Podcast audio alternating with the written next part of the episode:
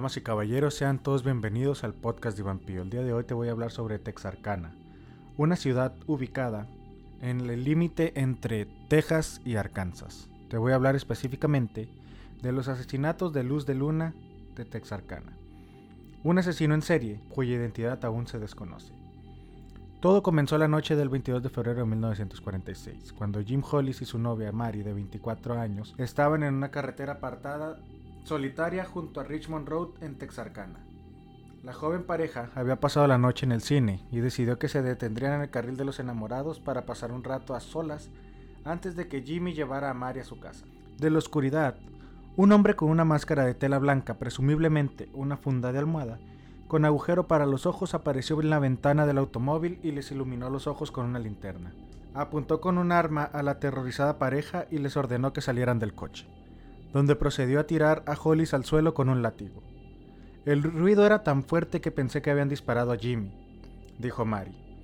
El ruido, sin embargo, fue el cráneo de Jimmy fracturado tres veces por los violentos golpes. Después de atacar a Hollis, centró su atención en Larry. Hollis es Jimmy, para evitar las confusiones. La figura encapuchada golpeó a Larry, que es Mary, en la cabeza con la culata de su arma antes de decirle que corriera. Mary, que vestía tacones altos, intentó correr hacia la carretera, pero el agresor la persiguió y volvió a golpearla en la cabeza. Ella cayó al suelo, y el hombre procedió a agredirla sexualmente con el cañón del arma. Este acto espantoso no se informó inicialmente en los medios de comunicación del momento, la policía pensó que era demasiado vulgar para mencionarlo, y pensó que si lo dejaban fuera de los medios de comunicación podrían eliminar a los confesores falsos.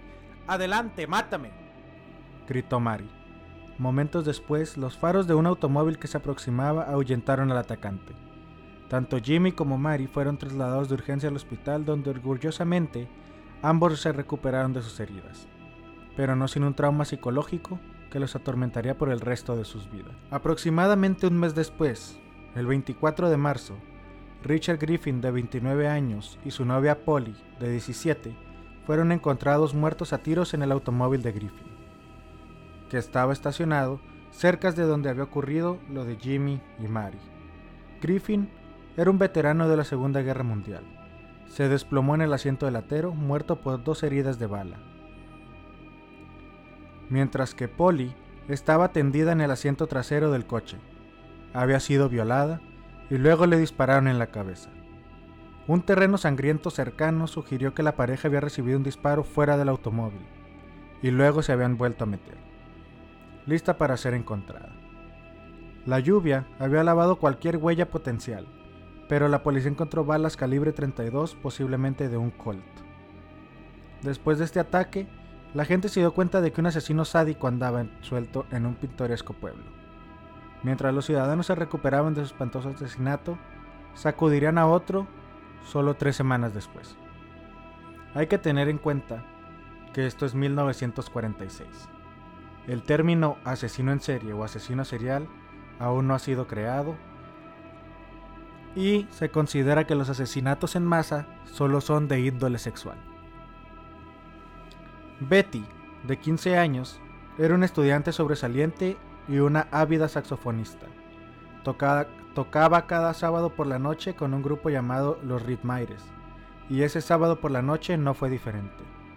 Alrededor de la una de la mañana, el amigo de Booker, Paul Martín, de 16 años, a quien conocía desde hace 10 años, la recogió.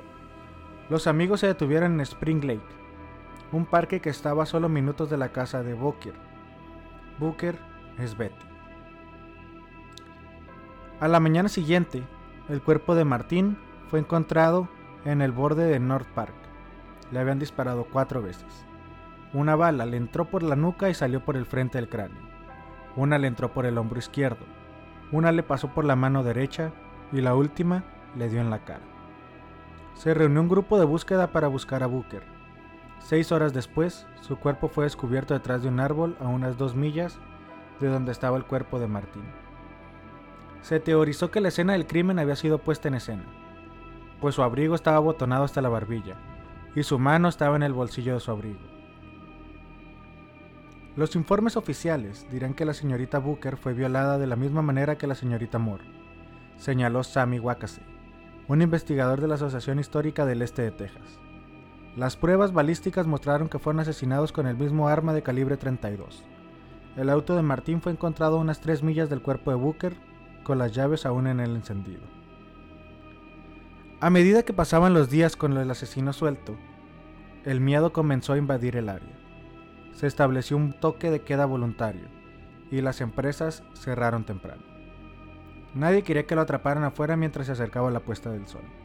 Los ciudadanos aterrorizados recaudaron miles de dólares que se podían ofrecer a cualquiera que pudiera proporcionar información que condujera al arresto del asesino. Las ventas de armas se dispararon. La ciudad estaba realmente nerviosa y temerosa de otro ataque, y tenían todas las razones para estarlo. El asesino seguía al acecho y buscando a su próxima víctima.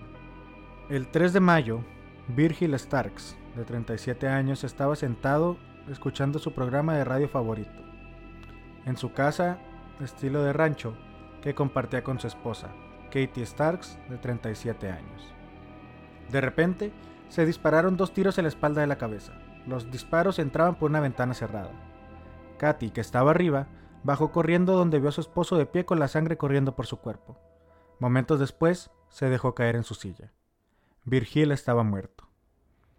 Katy corrió para agarrar el teléfono y llamar a la policía, pero cuando alcanzó el teléfono recibió dos disparos en la cara desde la misma ventana. A pesar de sus heridas, Katy logró levantarse y agarrar una pistola que la pareja tenía en la sala de estar. Cegada por su propia sangre, que ahora recorría su rostro, escuchó al asesino entrar en la casa. Sabiendo que venía a matarla, se levantó y corrió por su vida. Katy llegó a la casa de un vecino que luego alertó a la policía. Milagrosamente, Katy sobrevivió. Una investigación en el lugar reveló una linterna y huellas sangrientas que no pudieron ser identificadas. A pesar de que se usó un arma diferente, se encontraron proyectiles calibre 22 en la escena. Y el modus operandi fue diferente. La policía anunció que la pareja fue víctima del llamado asesino fantasma. Tras el ataque de los Starks, el asesino se desvaneció en las sombras y nunca volvió a atacar. Finalmente, la vida en Texarkana volvió a una apariencia de normalidad. A lo largo de los años, se ha hablado de numerosas teorías para identificar al asesino. Hollis y Larry describieron a su atacante como de alrededor de 6 pies de altura. Hollis dijo que era un joven moreno, de menos de 30 años, mientras que Larry dijo que era un afroamericano de piel clara. Como es el caso de los casos de asesino de alto perfil, hubo numerosos confesores falsos, uno de los cuales fue el estudiante de primer año de la Universidad de Arkansas, H.B. Doody Tennyson, de 18 años quien se suicidó en noviembre de 1948.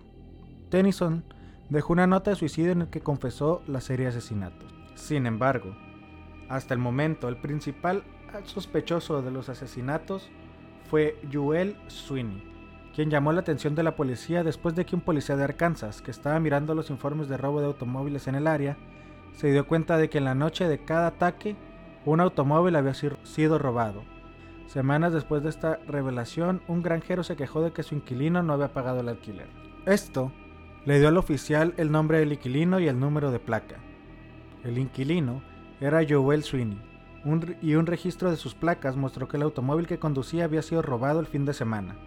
La esposa de Sweeney, Peggy, lo implicaría posteriormente en los asesinatos y describió el asesinato de Betty Joe Booker y Paul Martin con gran detalle.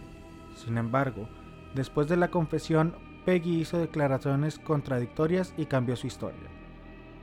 Sin evidencia física en su contra y con Peggy reclamando su derecho legítimo a negarse a testificar contra su esposo, Sweeney nunca fue condenado a la cadena perpetua por robo de automóvil repetido, pero fue liberado en 1978. Durante los años siguientes, cientos de personas fueron interrogadas y numerosos sospechosos fueron interrogados. Se han seguido miles de pistas, pero todas llevan a un callejón sin salida.